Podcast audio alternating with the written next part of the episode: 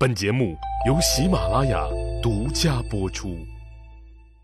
上集说到呀，说刘邦在芒砀山上继续当土匪啃树皮的时候，陈胜吴广因为大雨误了行程，按照秦朝的法律是要被杀头的，被逼无奈，只能带领九百人揭竿而起，正式干起了他们祖宗想都不敢想的营生——造反。既然决定干造反这个营生，就得干出个样来。这些农民兄弟首先筑高台盟誓，誓死效忠陈胜吴广提出的大楚政权，将那两个秦朝都尉的脑袋砍下来记了大旗。陈胜自立为将军，吴广为都尉。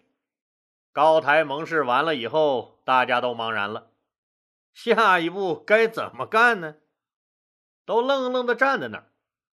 作为将军的陈胜问了手下这么一个问题：“哎，你们信不信，咱们啥也不拿，就用这一双手就能挡住敌人的砍刀？”那些老实巴交的农民兄弟都摇摇头，表示不信。陈胜大喝一声：“不信！不信！你们还愣着干啥？还不赶紧去找打架的家伙！”哦，对对对对对对，大家赶紧去找打群架的家伙事儿。老李讲过，秦始皇统一以后，怕被征服地区的人民反抗，将原来六国的兵器都销毁了，铸成了十二座大铜人儿。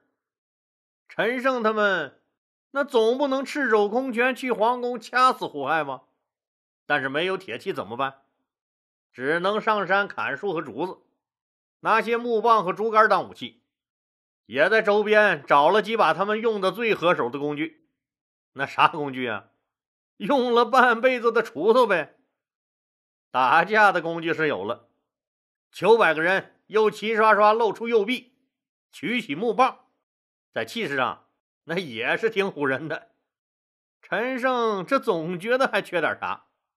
对了，再弄一杆大旗来壮壮声势。这杆大旗还颇为拉风，在大旗的正中间绣了一个大大的“楚”字。这一切都准备好以后，陈胜吴广带着这九百人，袒露着右臂，拿着木棒、竹竿、锄头，雄赳赳、气昂昂地奔向了大浙乡乡政府。当然了，陈胜他们又祭旗又砍伐树木，破坏竹林，这些行为早就被好事的人告了官府了。乡政府纠集乡派出所、治安办、打黑办、绿化办、森林警察，所有人全副武装，戴上手铐就来抓人了。两伙人正好碰了个正着。面对乡政府这些全副武装、举着明晃晃砍刀的职业打手，这些老实巴交的农民也都懵了。很明显，自己的脑袋没有那明晃晃的砍刀硬啊。面对屠刀，陈胜心里也是一咯噔，本能的向后退了一步。就在这一愣神的功夫，陈胜身边冲出一个人来，大喝一声：“打！”人就冲了出去，一锄头就把乡政府冲在最前面那个乡派出所所长干倒了，一柄锄头上下翻飞。顷刻间就冲入敌阵中，一看有人带头，这些只知道锄地的农民胆子大了，大喊一声，蜂拥而上。实际上，没用半个时辰就结束了战斗，乱拳打死老师傅吗？毕竟啊，那九百个人对付五六十个人，这优势还是比较明显的。首战告捷，缴获了五六十把大砍刀和宝剑，陈胜很高兴。首先奖励了最先冲出去打人的那个叫葛英的猛人一把大砍刀，并把这个狠角葛英留在了自己身边，又把砍刀分给了和自己一起长大、原来一个战壕里给地主种地的武臣、宋刘、邓宗和少骚他们几个知根知底的人。这次聚众斗殴活动，既锻炼了队伍，又发现了人才。还积聚了人气。占领大哲乡以后，陈胜吴广的造反名声很快传开了。附近的穷苦老百姓扛着锄头，举着铁耙就来参军了。队伍再也不是那九百人了，一下子就到了五六千人。陈胜有兵了，肯定不能闲着呀。就踏折乡这么个小地方，这些人吃饭都成问题，那就去大一点的地方搞一搞。离这最近的就是祁县，但是祁县毕竟是县城，军事力量比大折乡要强得多。祁县当然早已得到了大折乡骚乱的消息。当起义军浩浩荡荡到了祁县城下，都傻眼了。城门紧闭，城墙上守军严阵以待。这些只知道锄地的泥腿子又一次茫然了。造个反，那还得学会徒手攀墙是咋的？那怎么办呢？正在大家茫茫然的时候，又是那个打架很猛的葛英说了自己的想法。葛英说：“本来这个地方就是原来咱们楚国的领土，这个祁县。”就是大将军项燕当年抗秦身亡的地方，这地方的老百姓都对故国将领充满了崇拜，群众基础很好，再加上秦统治以来徭役赋税，让百姓苦不堪言，老百姓早就对秦政府失望了。咱们现在高举大旗，打着项燕光大楚国的旗号，肯定能收到事半功倍的效果。陈胜采用了葛英的办法，加紧绣出了几十面写着“楚”和“项”字的大旗，让大泽乡的秀才们写了几百封告全体同胞书，隶属秦的暴政，言明说项燕的大军来拯救大家了。把这几百张情深意切的传单绑上石头就扔进城了，这一下子城里可就炸开了锅了。百姓热烈响应，拍双手赞成。响应的主要方式就是杀死县令，开门迎贼。陈胜没费一兵一卒就占有了祁县，这个葛英又立了大功，不但打架猛，脑子还活套。两场战役下来，葛英成了陈胜手下的首席战将。占了祁县以后。陈胜第一个据点就算有了，在吴广和葛英的主持下，征兵、扩军、整编、练兵，趁着热乎劲儿，陈胜又命令葛英带人向东进攻。葛英真不愧是大楚政权第一猛将，带人一路向东，攻下了五座城池。这时候啊，陈胜这帮起义军已经拥有了六七百辆战车。骑兵也有千数来人了，步兵更是扩充到了几万人。我这泥腿子终于翻身了，这一下子顿顿都可以吃肉了。据陈胜的厨师长后来回忆，陈胜将军每顿都得吃肉，不吃蔬菜。自己为了营养平衡，给陈胜做过两次炖白菜。陈胜将军大怒，告诉他。自己闻见那白菜味就恶心，吓得厨师长再也不敢做素菜了。陈胜同志比自己做梦都提前实现了顿顿吃肉的理想，看，梦想还是要有的吧？这不就实现了吗？现在的陈胜看到自己这么快就聚集了这么多人，但还算是小打小闹，只是在周边县城搞一搞。这次决定再搞一把大的。去省城闹腾闹腾。秦王朝在地方实行的是郡县制，陈胜他们决定去郡守所在地陈郡去闹腾一下。陈郡也就是陈县，在今天的河南淮阳一带。大家可能要问了：陈胜他们在地方上闹得这么大动静，省城一点反应也没有吗？省城是早就得到消息了，但是也没办法。自己手里也没几个兵，想去镇压没这个能力，向上汇报又不敢，没准就被胡亥砍了头了。天下都太平，哎，怎么就他妈你管的地方事儿多，扰了老子玩乐的兴趣？所以他们也不敢汇报，说也想等等看，说这帮泥腿子闹腾够了，那是不是就会离开自己这儿去别的郡县闹？那就阿弥陀佛不关自己的事儿喽。省城的大老爷们怎么也没想到，这么快就闹腾到自己门前了。面对这支声势浩大、那几乎百战百胜的起义军，省部级这帮老油条都秉承了一个原则：好汉不吃眼前亏。带着老婆孩子、小三儿和金银财宝，全都跑了，比每次领工资跑的都快。偌大一个战前指挥部，就剩下了一个人，他是领导的一个副手。他认为，作为朝廷的官员，这时候才是国家真正需要你的时候。当郡守、郡尉、郡监这些领导们都大车小车拉上金银财宝跑了的时候，他回家最后见了一次母亲，磕了三个响头，留下些党费，就急匆匆的回到指挥所。坚定的指挥了这次注定不会胜利的战斗，成功的让这群农民起义军中午吃肉的时间推迟到了晚上，城门洞开，狼烟四起。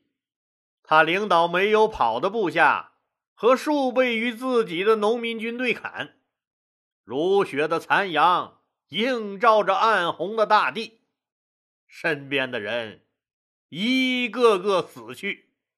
他也被砍翻在地，回头最后看了一眼自己守卫的那座城，痛苦的垂下头，死去了。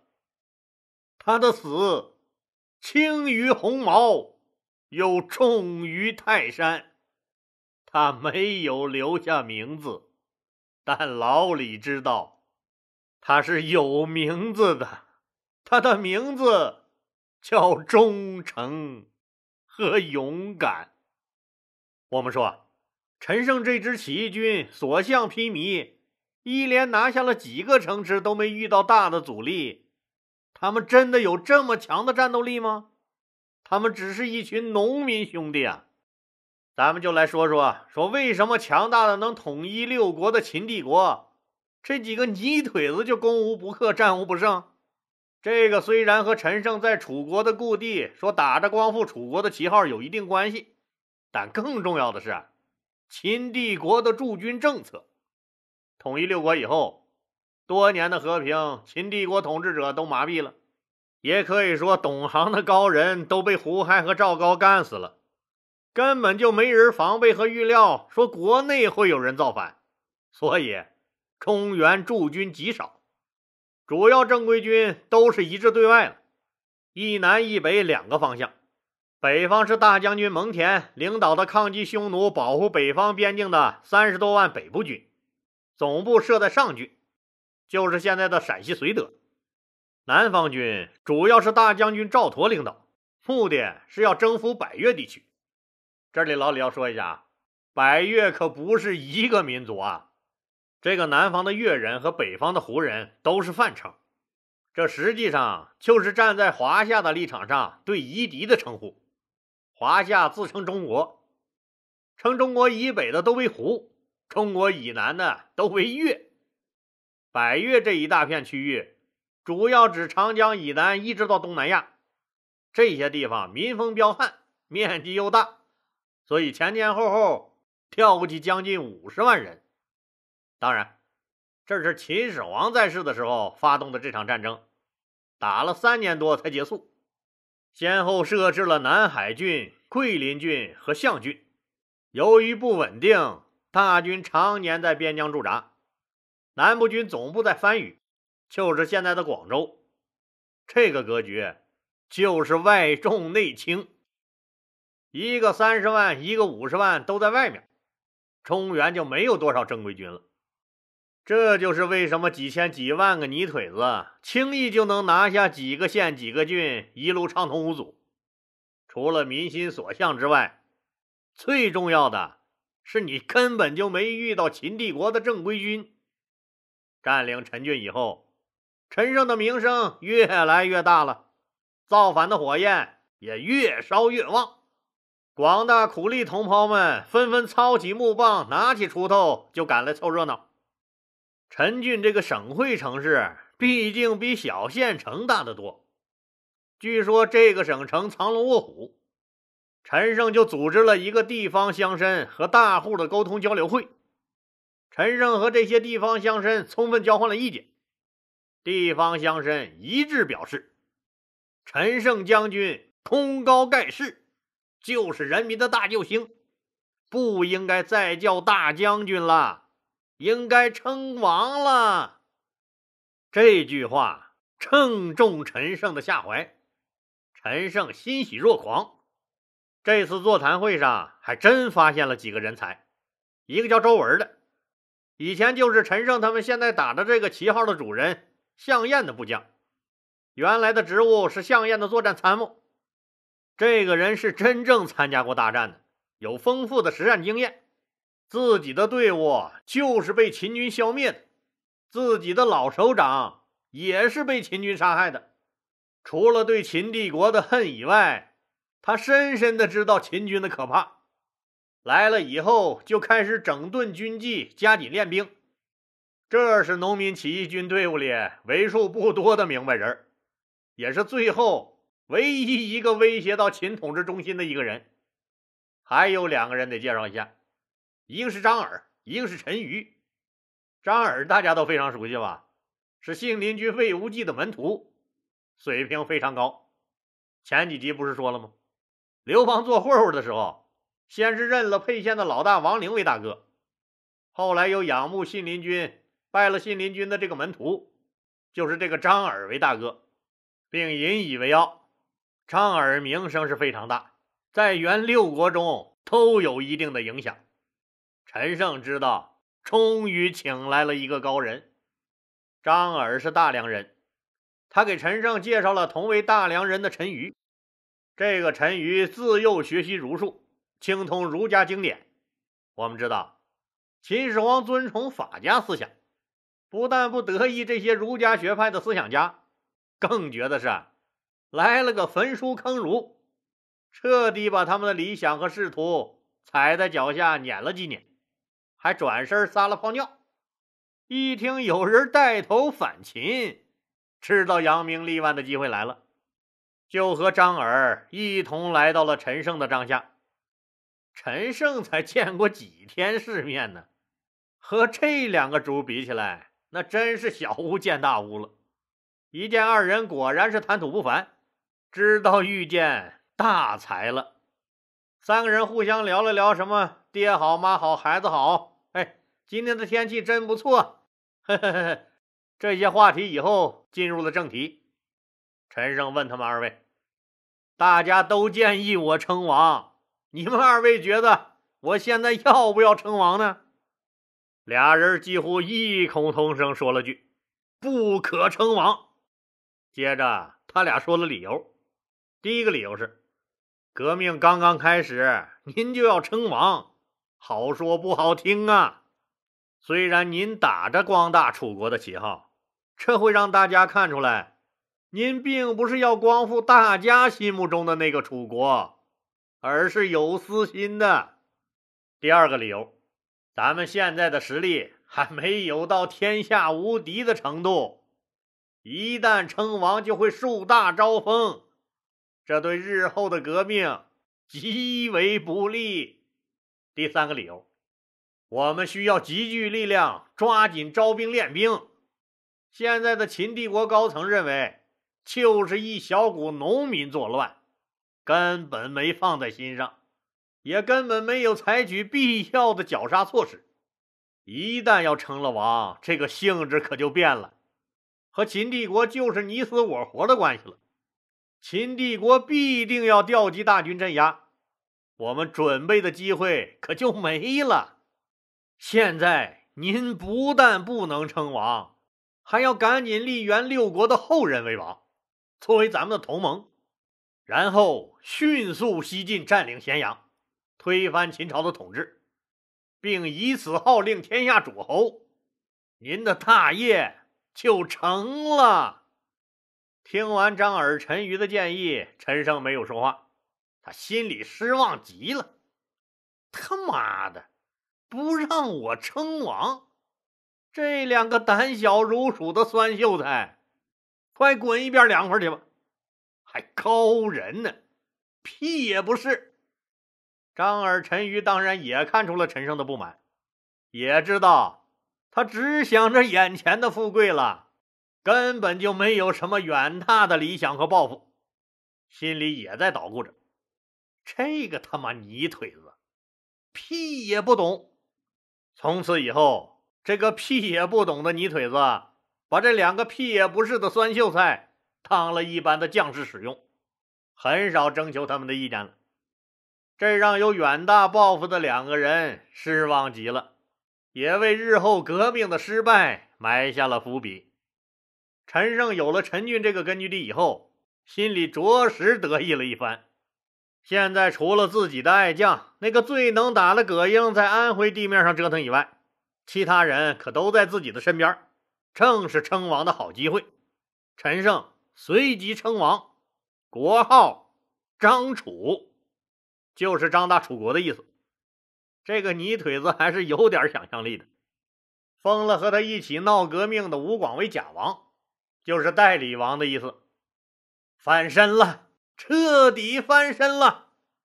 现在我们说什么火箭干部？和人家陈胜比，那可是弱爆了。人家从一个挽着裤腿锄地的农民伯伯，到王的转变，只用了短短的一个月时间。陈胜认为自己成功了，实际上他真的是成功了。几千年以后，本该早就淹没在故纸堆里的一个普通的农民的名字，还一再被人提起。这就是巨大的成功。自认为成功了的陈王，对万恶的秦帝国发动了总攻令。除了给一直在外打仗的葛英送信，告诉他自己已经称王的消息以外，又向秦帝国派出了多支部队，从东西南北四路出击。第一路由周氏带领，也有人管他叫周福，咱们就叫他周氏吧。他向东到山东地面上折腾。第二路由贾王吴广带兵向西进发，西进的队伍又分为三路：吴广攻打荥阳，宋刘直逼武关，周文直捣秦都咸阳。第三路由邓宗带兵向南攻打九江郡。第四路由武臣为将军，少骚为护军，张耳、陈馀为左右校尉。渡黄河，向北攻打赵国旧地。好了，今天就说到这儿吧，谢谢大家。如果您喜欢我的作品呢，请点击该专辑右上角的订阅键。喜马拉雅对本专辑提供免费的订阅服务，订阅以后，节目有更新就自动显示在节目列表中了，方便您的收听。更欢迎老铁们打赏、点赞、评论、转发和分享，谢谢。